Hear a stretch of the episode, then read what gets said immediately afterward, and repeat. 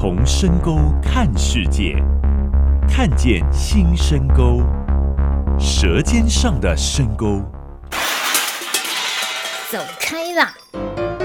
欢迎收听《秘密之一》，我爱深沟。大家午安，欢迎收听九月三号第十四集《我爱深沟》。首先是一则追踪报道：上周六在小间蔬菜举办的新米发表会，相信大家透过米米之音 FB 直播以及在场食客们的热烈分享，大概都看到了七位小农的庐山真面目了吧？当天大米在活动现场也捕获了一位拍照超认真、吃饭也很认真、报道也很用力的黄义书先生，听听。他怎么说？第一次哈，第一我是觉得第一次可以吃到说米的差异性啊。啊，如果从刚开始看是最不看好 Over 的米，不过今天吃了他的料理，他的那个用这种九层塔花做的料理还蛮蛮特别的，还蛮加分的。啊，对于松雄阿北他种的米，我是印象深刻，很好吃，真的是很很好吃。接着就是文昌，他的米是油亮的，油亮油亮，我以为他是作弊的，就一问才说是。煮米的方式会帮米加分非常的多，我蛮惊讶的，所以也请教了他怎么煮米。其实台湾米是很不输日本米，他文昌大哥一直在讲这件事情，台湾的米是不输日本米，可是我们对于煮的方式太料效。应该应该，如果再认真一点，那米会还是会很好吃的。K.O. 遗憾，它因为它做成是寿司形状，因为已经混合在一起了。像那个呃娜娜的米也是一样，它也做成握寿司，叫做我把它称为海南鸡饭握寿司。它就已经做成一样，比较难，可以直接吃到米的那种，直接吃到米。Over 文昌松雄阿贝小煎米，还有那个谁凯米，他们都是。他们都是直接用米，我觉得这样吃起来就，哎、欸，你会辨别说每一种米的特性是不一样的，它它慢慢你会挑选出你喜欢喜欢吃的米，搭配的菜不一样，那个米的呈现的层次也不太一样，也蛮好吃的，蛮特别，很特别，很特别。农夫种稻，然后还要这样新米发表会，还要跟大众介绍自己的米啊，你觉得这种场合这种结合感觉有什么特别的感动的，或者是觉得难的？我也觉得生产者要面对消费者，因为我觉得大部分，我觉得他们是在跟自己的农友讲我种了什么事情。我我比较不没有听到说他在推销自己的米，我认为不纯粹在推销，我而是有点在跟大家报告我是怎么种米的，是不是炫耀是什么？我觉得这都不在意，不在意。可是他把自己整个种稻过程交代了，哎，其实分享比较成分比较大了。所以农夫之间对于同样是做友善耕作，可是那个做法，呃，投入的精神啊，个人的脾气落差都太大。像 Over 就是一种放任式的种稻方式，可是曾文昌就不是。今天今天品品米大会 Over 就是这样的一个人，他完全完全展现他的个性。来的时候米还不知道怎么煮，还说这电锅怎么用，而且煮的是糙米。我想说 Over 你完了，哎，结果他。他用这样很随性的搭配出那个九层塔的菜花，哎、弄一些盐巴，哎、弄起来蛮蛮蛮特别的。我觉得某种程度蛮有创意的，他这种散漫的创意吧，很好，我觉得很好，非常好。所以每个人都其实有自己的生存之道啦，不用我们不用刻意去把每一个人搞成一样吧。如果大家有差异性大，我觉得这个这个农村会更漂亮啊，很漂亮，很好看。谢谢黄艺术大哥的分享，就让我们坚持自己的风格，让农村继续漂亮下去吧。接下来是美国女孩雪清，九月十八号即将在松原小屋举办 Open Mic 咬人麦克风的表演活动。雪清是土拉克的成员，生活重心除了务农就是音乐。他很会弹吉他，也会教有兴趣的小农弹吉他哦。在农村没有什么余兴节目，所以呢就自己来喽。咬人麦克风是什么东西？咬人麦克风，呃，其实是英文的话是 open mic，然后这个就是美国的，呃，很多咖啡店、酒吧或者校园会办理一个活动，就是有一个地点、一个时间。然后大家都可以到那边去报名，就是任何类型的表演都可以啊，然后就看有谁出现，就有有谁来表演。所以我觉得这个活动很有趣的，就是你可能没有办法预期会看到什么，然后有时候表演的品质有有好有坏，可是我觉得这样就比较好玩。如果大家都很专业的话，就是跟跟一般会看到的表演一样。可是我觉得咬人麦克风这个 open mic 啊。最好玩的就是可能不一定是很专业的，可能是才刚开始练习吉他，或者是呃高中生写了一些诗词，然后想要念给大家听，就是任何的表演都可以，然后不用很专业的。我觉得最重要的目标就是要让一些可能啊、平常不会有机会上台的人有一个机会上台，然后就是。一个开放的舞台，一个开放的麦克风，然后大家都可以分享他们想要分享的，可以画画来唱歌，呃，跳舞都可以，讲故事，不一定要是某一个类型的表演。嗯，长度呢？长度，呃，要看报名人数。就是如果报名的人比较少的话，那可以让每个人如果愿意的话，表演比较久一点。如果很多人的话，在美国办这种活动，一般都会就是都会爆满。然后大概如果是音乐的话，可能两三首曲子，或者是大概五到十分钟。嗯，因为就是希望可以给很多人一个上台的机会，所以不要不要太久。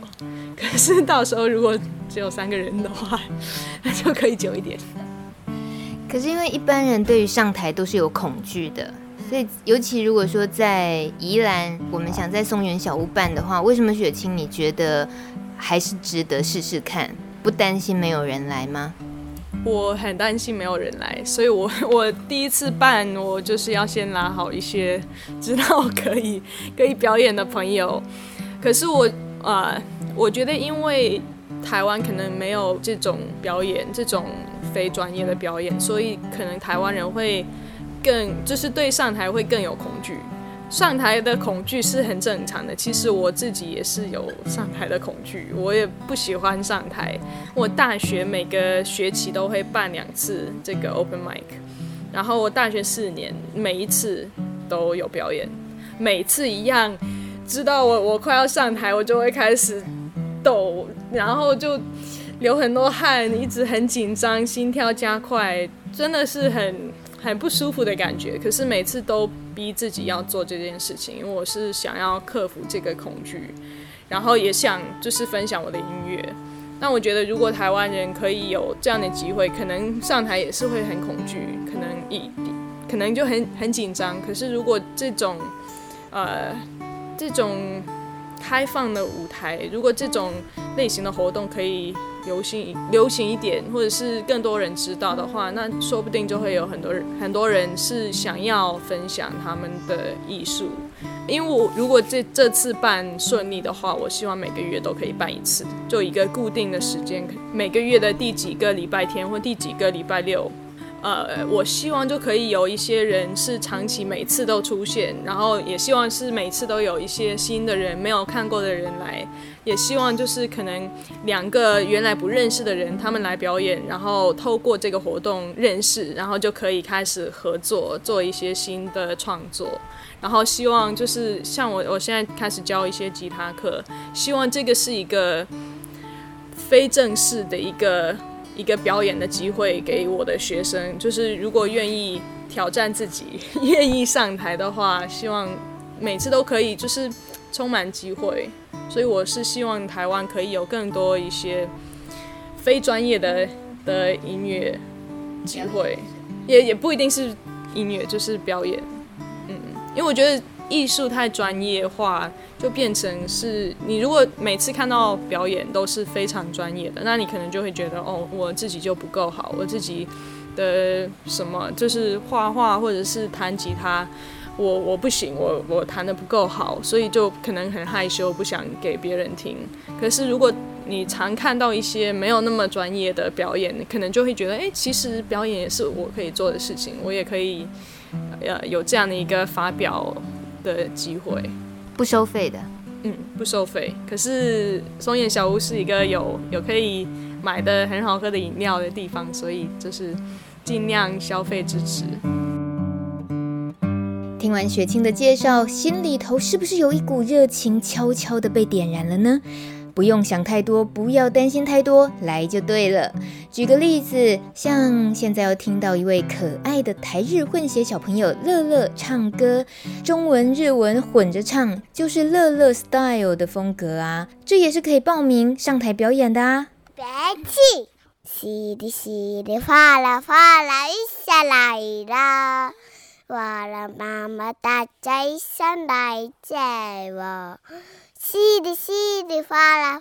啦啦啦啦。雨雨，降れ降れ，母さんが蛇の目を向かい嬉しいな。ピチピチ，加不加不啦啦啦啦。 有关九月十八号 Open Mic 咬人麦克风活动的详细资讯，请锁定我爱深沟节目以及松原小屋 FB 粉丝专业。节目接下来要进入今天的主题访谈时间了。我是云林科技大学翁祝仲，您现在正在收听的节目是我爱深沟。今天邀请的是云林科技大学工业设计系系主任翁祝仲教授，翁老师好。大明好。我们先先假装都很正式的开场。然后后面要遭经的部分慢慢来。请问翁老师，嗯、这是你第几次来深沟村？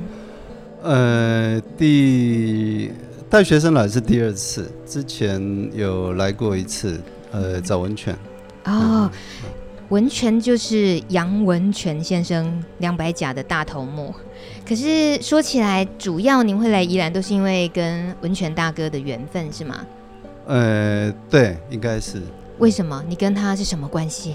我们博士班念同所学校，他往我届进来，呃，但是他呃资历呃比我还多，我的意思他年纪比我大，然后呃我们同一个老师，uh huh. 所以彼此在同窗的时间，呃彼此就很呃很 close 啊。Uh, 嘿台大城乡所，对对，嗯哼。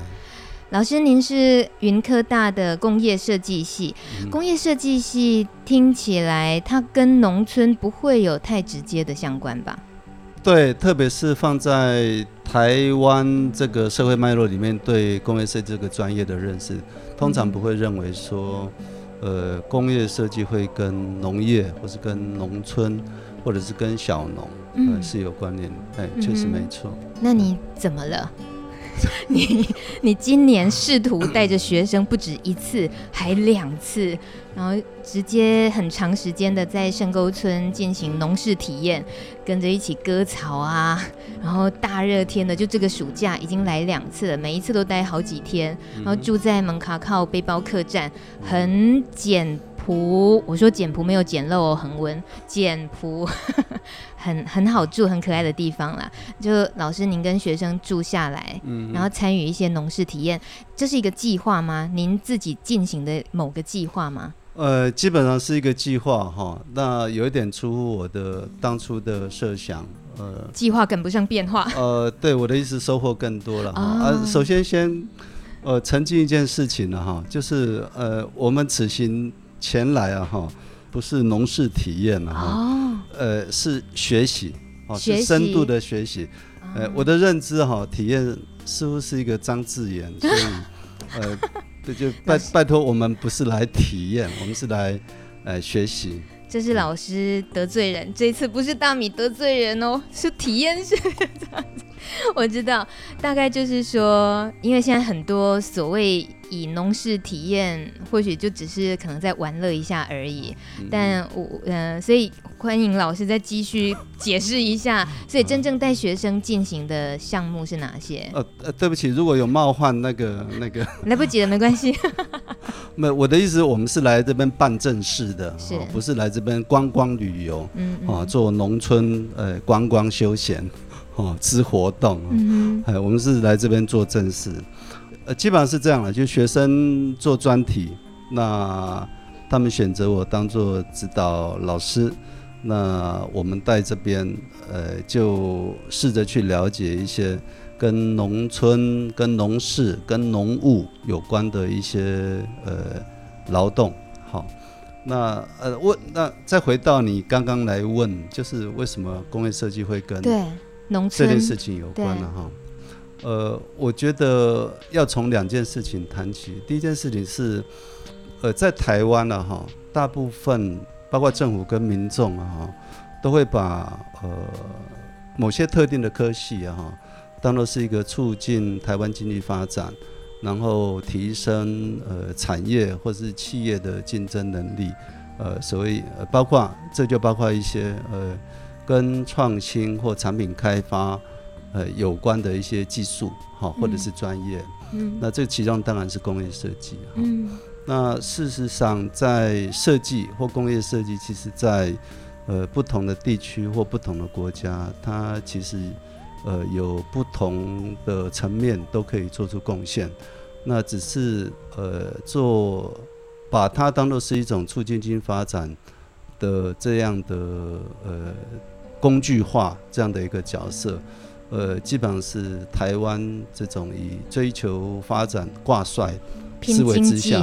哎，对，对这个专业的刻板印象，嗯、哦，这是第一个。那第二个就是说，好，那如果我们要去试图突破，哈、哦，或者是走出另外不一样一条路，比如说我们去思考设计这个专业怎么，好，对社会的发展做出更有实质性的贡献的话。嗯那第一个，我想最基本的就是认识我们的社会嘛，哈、嗯，就是让设计师去了解我们的社会，我们的使用者，好，那通常我们过去的专业的训练是没有这一块的，就是一个使用者，好，站在你前面的时候，其实你是不知道怎么去跟他遭遇的，嗯，那特别是台湾的产业结构有一大部分是呃做代工，做代工不是说不要做设计。而是他们做设计的方式，呃，基本上是来自于呃委托厂的既定的品牌策略，跟它的设计的方针，所以它不是不太需要去做市场调查，嗯嗯，呃，不太需要去做呃对使用者的了解，呃，当然我知道有些代工厂，它呃目前哈，呃就也有在做市场调查，但基本上就是呃。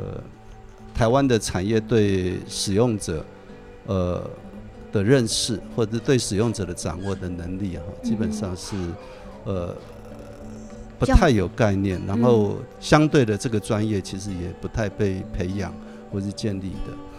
那所以在前面两个因素的情况之下，那我最近在带的这个学生，哦，大概我有一个。呃，也不是说期许了，就是说我希望能够做出一些比较不同取向的设计的专题题目，那很自然就会吸引一些特定的学生来去找我做，呃，一些呃很有很不一样的、很另类的。专题的题目，比如说我曾经带过呃一组专题生，他们做摊车设计，嗯，但是要设计给单亲妈妈，呃卖一些简单的农产品的加工，比如说玉米，比如说番薯，然后就可以营生。嗯，好，那比如说呃三一八学院爆发了以后，我有一个学生找我，他说他很生气，怎么政府可以这样子干？然后他要做一个呃。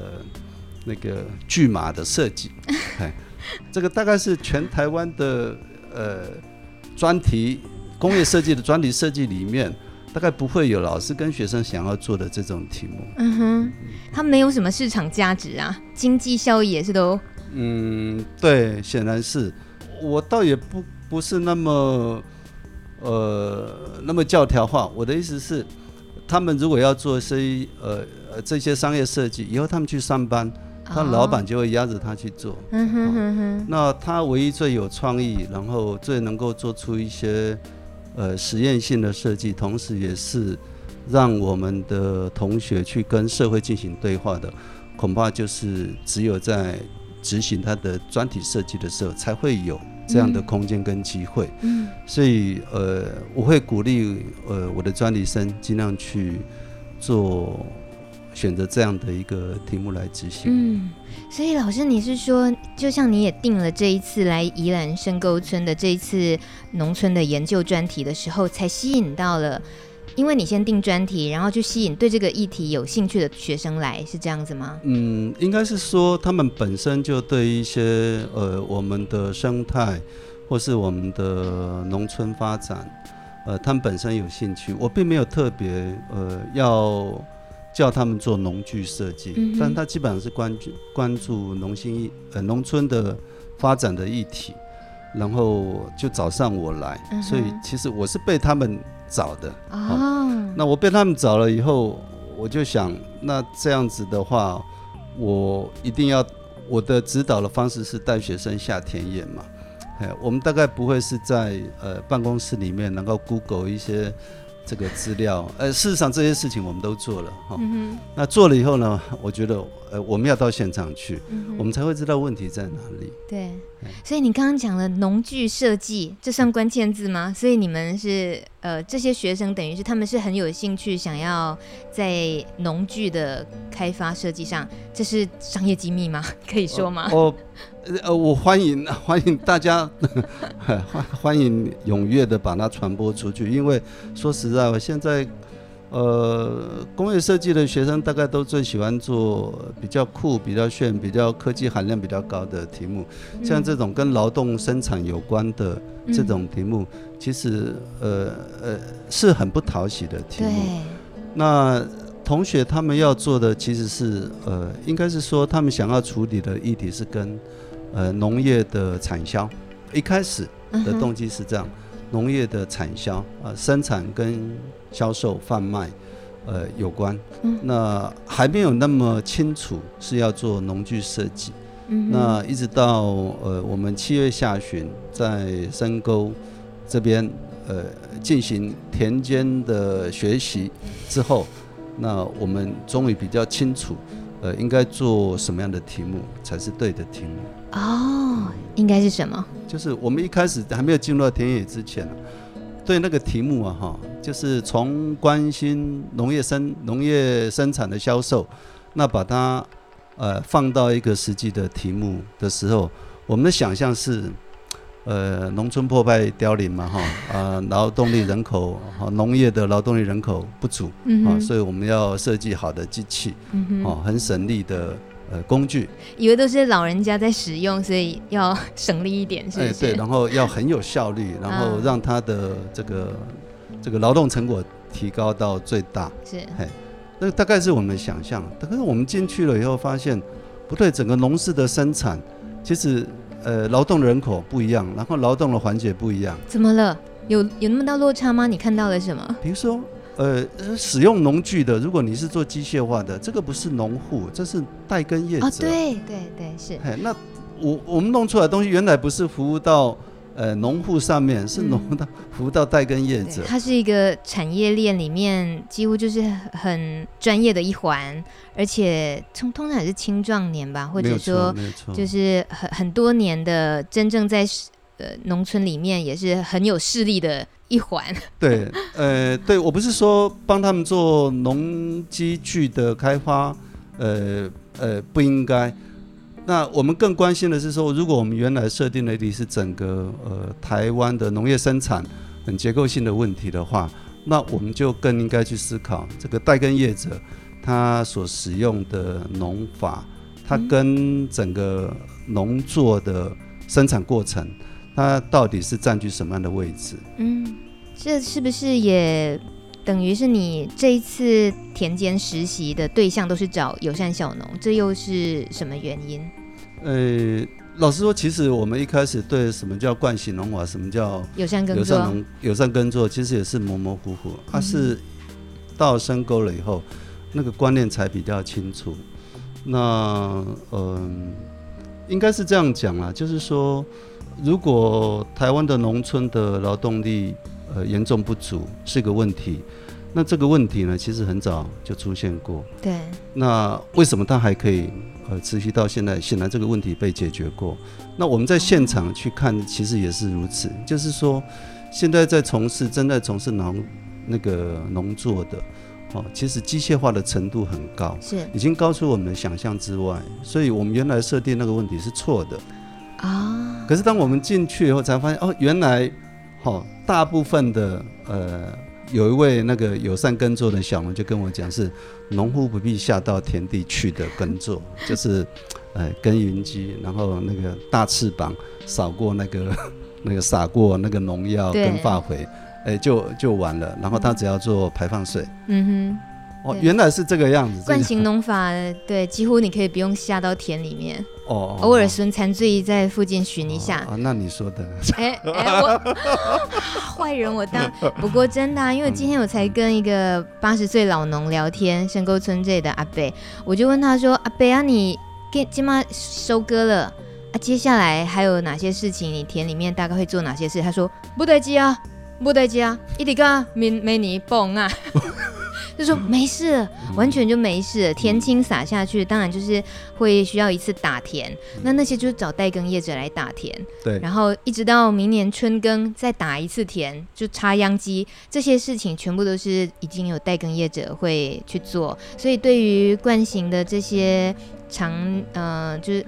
农夫而言，他们都很清楚知道每一个节奏是该做什么事，打哪一通电话，叫谁来付多少钱。所以他会 complain，他会抱怨的事情是哦，变贵了，今年又变贵了，所以是工资的事情。他他几乎不太会去担心到农具这件事情了，因为就是都包给人家做嘛。所以我们显然对这种所谓的农事生产那个想象啊，哈，如果停留在这个谁知盘中餐，粒粒皆辛苦。哎，这个恐怕是一个错误的想象嘛，哈、那真的是粒粒皆辛苦的哈。可是，在友善小农上，确实是啊，他们对只有友善耕种的小农。嗯。哦，所以问题出的出的家，问题出的家。所以你们老师会算是刻意的吗？想要找友善小农，是等于是要从友善耕作这个农法里面去解决他有可能遇到的农具的需求吗？我们的。呃，应该是说设计定位啦，后来才是这样比较清楚。因为，oh. 呃，不特别是为了要服务或者是要设定以友善耕作的小农所使用的呃农具的设计为主，而是这样的农具的设计对于整个台湾的农村的发展，呃，或者是台湾的农业的这个生产，有机会让这个结构被翻转。那我们认为是一个呃相对的。呃，比较进步、具有进步意义的设计了。但我还是不明白，诶，意思是设计出来的农具，它还是要用来取代人力的，不是吗？对。可是如果你是用惯性农法的话，你设计呃水田除草机，你设计呃福寿螺的陷阱，你设计如何让你很省力的去呃翻动，在晒谷的时候去翻动，啊、那就没有意义嘛，因为这些呃完全。他们用不到，惯行农法是用不到的。可是你刚刚讲那些小农眼睛应该都亮起来了。哦，没有错，这个是因为我们跟他们的互动，然后我们在田间的学习，才让我们知道，呃，其实我们如果要去呃服务于这样比较有生态观念，或者是比我们认为是比较进步的这个这个对这个社会整体是有进步性的这种、嗯、这种农法的话。那我们觉得这些题目是要有人来做的。哇，嗯、好棒哦！那最近小农看到那个云科大的师生来，应该是都是眼巴巴的，觉得 就我们在等你们，哦，哦 等你们赶快长大。你这样讲，我压力会很大。对，因为这毕竟是。呃，对于真正务农，尤其做友善耕作的人来讲，在全台湾各地的人支持这个农法的人，应该都很期待，嗯，因为他们坚持的就是他就是不想撒农药，他就是想要用手工来取代这些其他的那些惯性的事情，但但是他又得要养活自己，所以如果可以很快的就能够有一些好的工具，那还真的是感觉上这就是人类文明的另外一个 另外一个阶段了，就是感觉像像是要回归于更传统的自然生活，但是一样可以透过进步的科技的辅助，嗯嗯嗯，然后帮助自己回归对自然也好，对人也好的那个。我们希望把呃科技呃或者是适当的科技，把它用到对的。呃，设计上面对的，呃，人造物的创新设计上。嗯哼，那话说回来，您从云林来，嗯哼，好啊，这我就要这当面吐槽的是，云林是农业大县，那你大老远的跑来宜兰，也是农业大县啦。但是据师母透露，师母就打老师的枪。啊，家惨的，家贼啊，家弄真咖，你不要在这里做研究，你跑那么远干嘛？嗯、是不是？嗯、觉得这两个农村在你自己的那个欣赏角度里面啦，就你选择除了说人为就是跟文泉大哥的熟识之外，嗯、你有没有是这个地方跟云林不一样，然后也觉得是吸引你做研究的原因？我我讲先讲两点了哈，第一个先讲。就是说，呃，那个圆山深沟跟呃云林啊这边的考量了哈。嗯。其实当时我没有特别想，因为我在云林这边接触到的友善耕作的小农呃并不多啊，甚至有没有，其实我都还不太确定。然后，那相对的，我对就是因为跟文泉，然后呃太太跟青松是大学同学，嗯，哎，所以。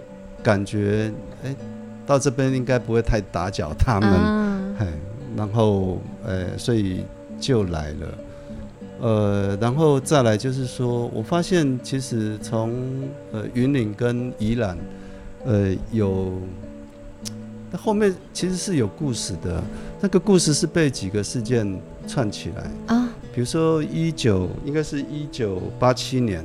陈定南当三十八岁当宜兰县县长的时候，是。他拒绝了呃台社在宜兰设六亲，是。那后来呃台社就去找西亚里面最穷的一个县，哦、就是云林县。对，当时候的县长跟议长两个人拜托六亲呃台塑到云林那个地方去设厂，嗯，建了六轻。设厂营运的时候，听说是敲锣打鼓、欢天喜地，哎，每一个云林人都觉得从此以后可以呃脱穷，嗯、哦，可以变得有工作机会，然后在其他县市打拼的云林的子弟都可以返返乡，嗯哼、哦，来就业。但后来的发展我们都知道了哈，哦、嗯，呃，云林的人口继续的外流，哈、哦。呃，据我所知，好像呃，就是云林在云林县之外的那个这个云林的子弟是比住在云林县还要多，所得的状况呢还是一样穷。嗯，好，那这个之前呃，柯 P 到虎尾去演讲的时候，十二年前呃，宜兰人跟呃云林人哈呃是一样是一样穷，哈，就是收入一样了哈。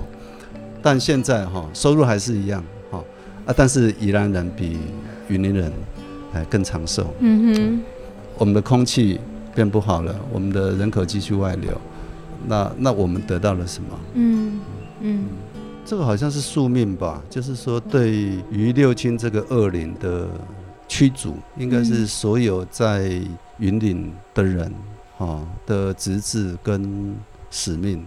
那再回过头来讲啊，哈，呃，民进党苏志芬刚当县长的时候就设定农业首都嘛，哈，呃，在云林啊，好像是要用农业来去带动整个呃县的发展。可是如果要这样子做的话，那我们有没有生产农农作的一个好的条件跟健康的环境？嗯，那假如没有的话，我们做出来的呃蔬果种出来的。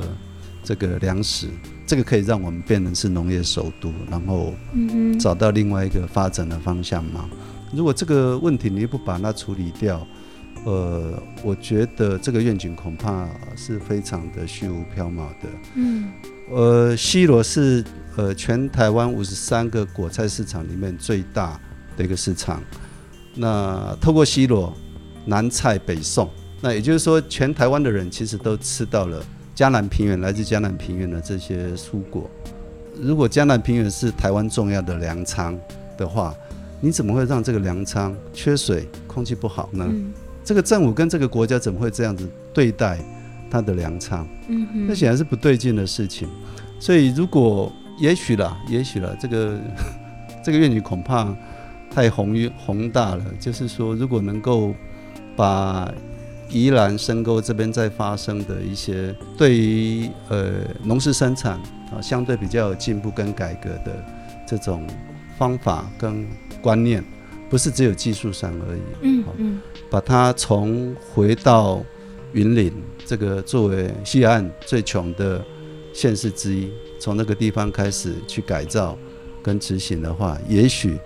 有机会再去推推广到整个西海岸，嗯啊，逐步去收复我们的师徒吧。或许就是您刚刚提的，如果要复制到云林或其他各乡镇的话，这个部分吸引老师的是什么？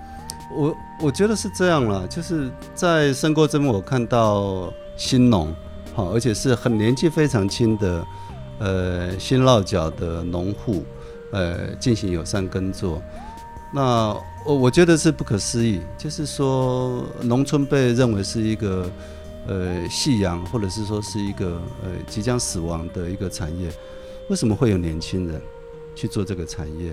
哈，我我也很好奇，那我也想知道它到底有什么样的魅力嘛？哈，嗯，哦，它显然不太能够用呃政府所谓的台面上所谓的农业四点零八八八这些口号或者是诱因，恐怕不是这个因素嘛？哈。那我们要问的问题是说，到底是什么样的氛围，让这些人他其实是可以被包容、被允许去做这种很实验的，然后看起来好像不见得会有成就或成果的东西。嗯，嘿，那这怎么会怎么会有这样的一个氛围去形成？所以这些人其实都没有放弃掉他们原来。很热衷想要去做的事情，比如说信言，他还是在做 coding，他是一个资讯工程师，啊，比如说方宇，哦，他是一个生态学博士，哎，他还是用生态的观念来去看农作这件事情，对不对？对。比如说广播，嗯哼，你还是做广播，对，农村广播，我我觉得这是这个地方很很有魅力、很迷人的地方，就是他会。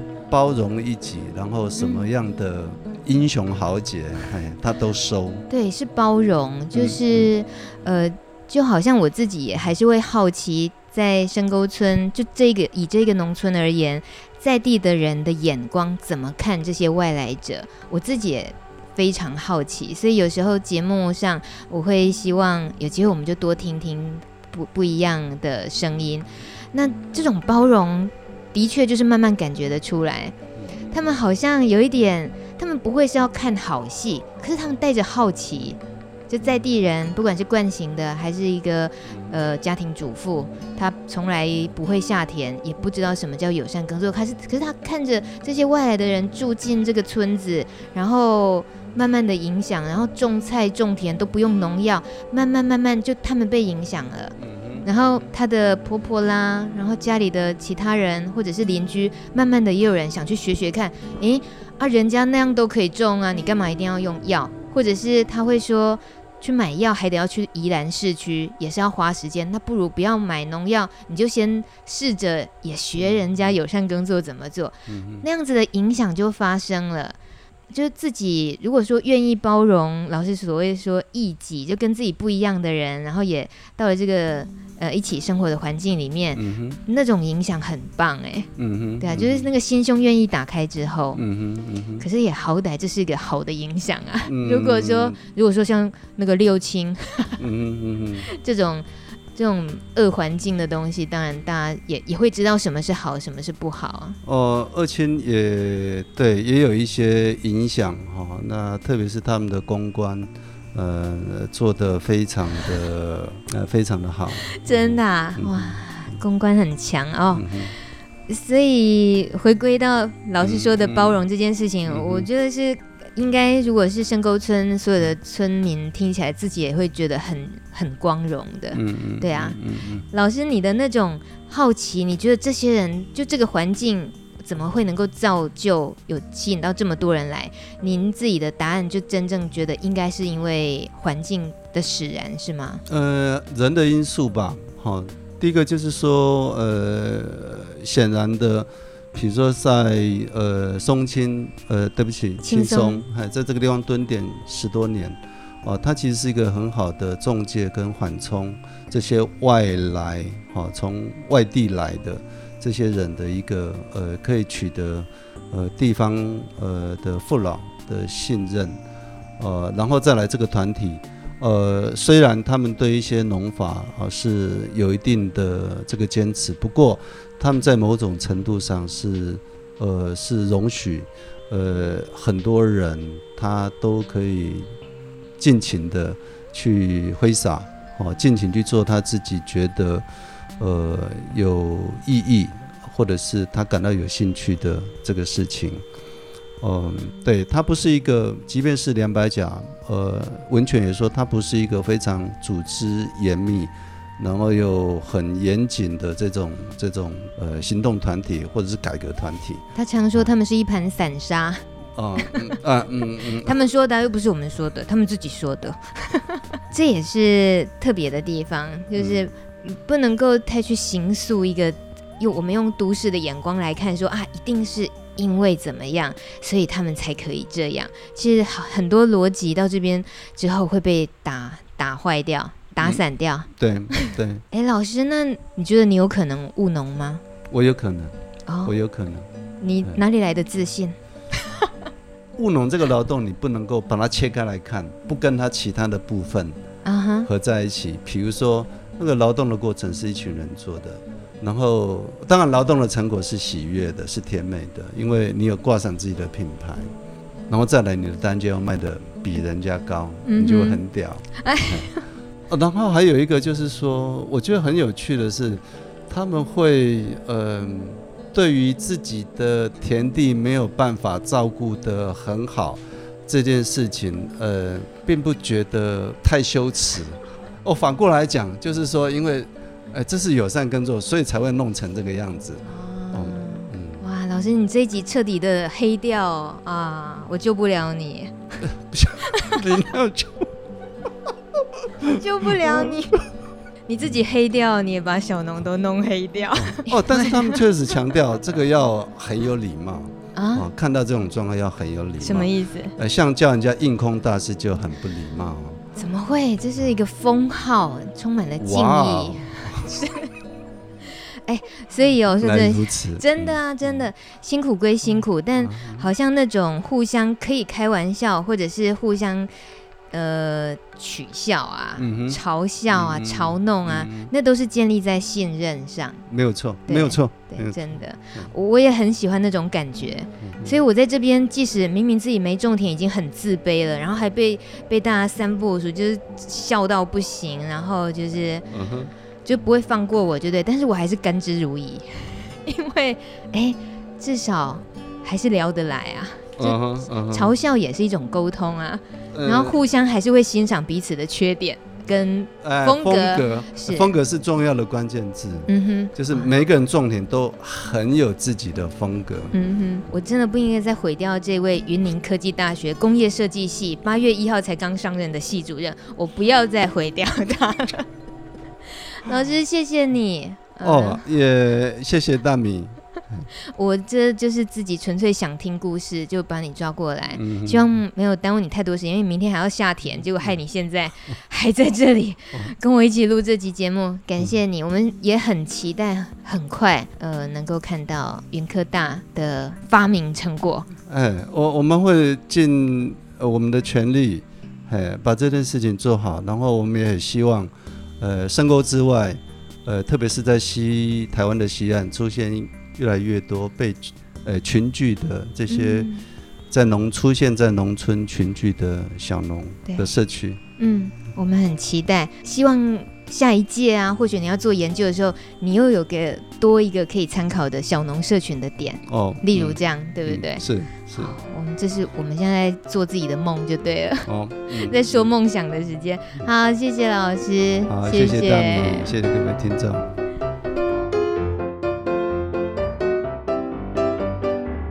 本节目没有固定形式，没有固定来宾，但是每周六中午十二点固定播出。网络收听品质有好有坏，收听时请详阅操作说明书。